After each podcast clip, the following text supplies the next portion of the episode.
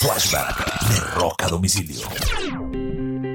Un 5 de mayo del año 2009, Tina Turner, a los 69 años de edad, cierra el último concierto de lo que ella llamó el 50 Anniversary Tour, el concierto de aniversario de los 50 años de carrera.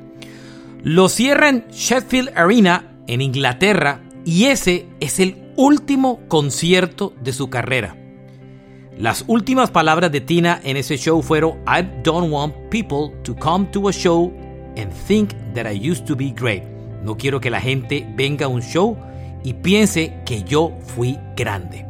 Este fue un flashback de rock a domicilio.